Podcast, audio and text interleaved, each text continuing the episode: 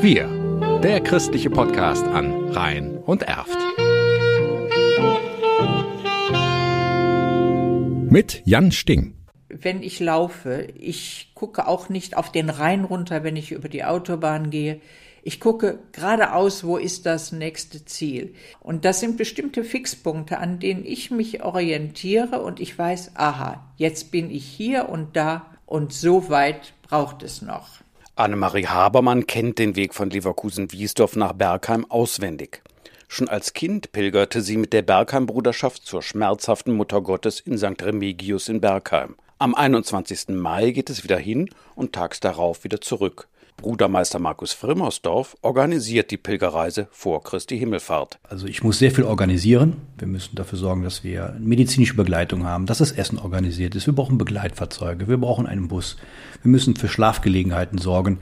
Wir müssen die Messen vorbereiten. Es gibt unglaublich viele Menschen, die, die sich an dieser Wallfahrt beteiligen und zum Gelingen der ganzen, der ganzen Sache beitragen. Während der Pandemie starteten gut 30 Pilger an der Wiesdorfer Antoniuskirche. Es waren aber auch schon mal doppelt so viele. Jeder kann mitlaufen, auch Kurzentschlossene. Also grundsätzlich sind die alle willkommen. Wir haben in der Regel immer genug Kapazitäten, sei es nun bei Übernachtungen, sei es nun beim Essen. Wir haben genug Getränke dabei, wir haben genug Fahrzeuge dabei, falls mal jemand eine Etappe fahren müsste.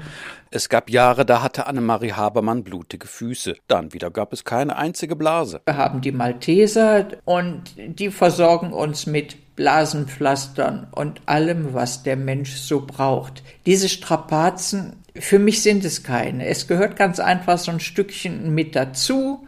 Ich kann damit eigentlich ganz gut umgehen. Die Tradition der Wallfahrt führt die Bergheim-Bruderschaft auf das Jahr 1666 und die damalige Pest zurück. Was bewegt in Zeiten von Krieg und Pandemie zur schmerzhaften Mutter Gottes aufzubrechen? Ich denke, es gibt ja immer Krieg und immer Pandemie überall irgendwo auf der Welt. Wenn wir Wahl fahren, wir beschäftigen uns mit uns, wir beschäftigen uns miteinander, wir beschäftigen uns mit Gott. Das heißt, wir nehmen uns mal eine Auszeit. Jeder nimmt dann das für sich in den Alltag wieder mit nach der Wallfahrt, was ihn hoffentlich dann bestärkt, auch in dem Sinne als Christ in der Welt tätig zu werden. Wir der christliche Podcast an Rhein und Erft.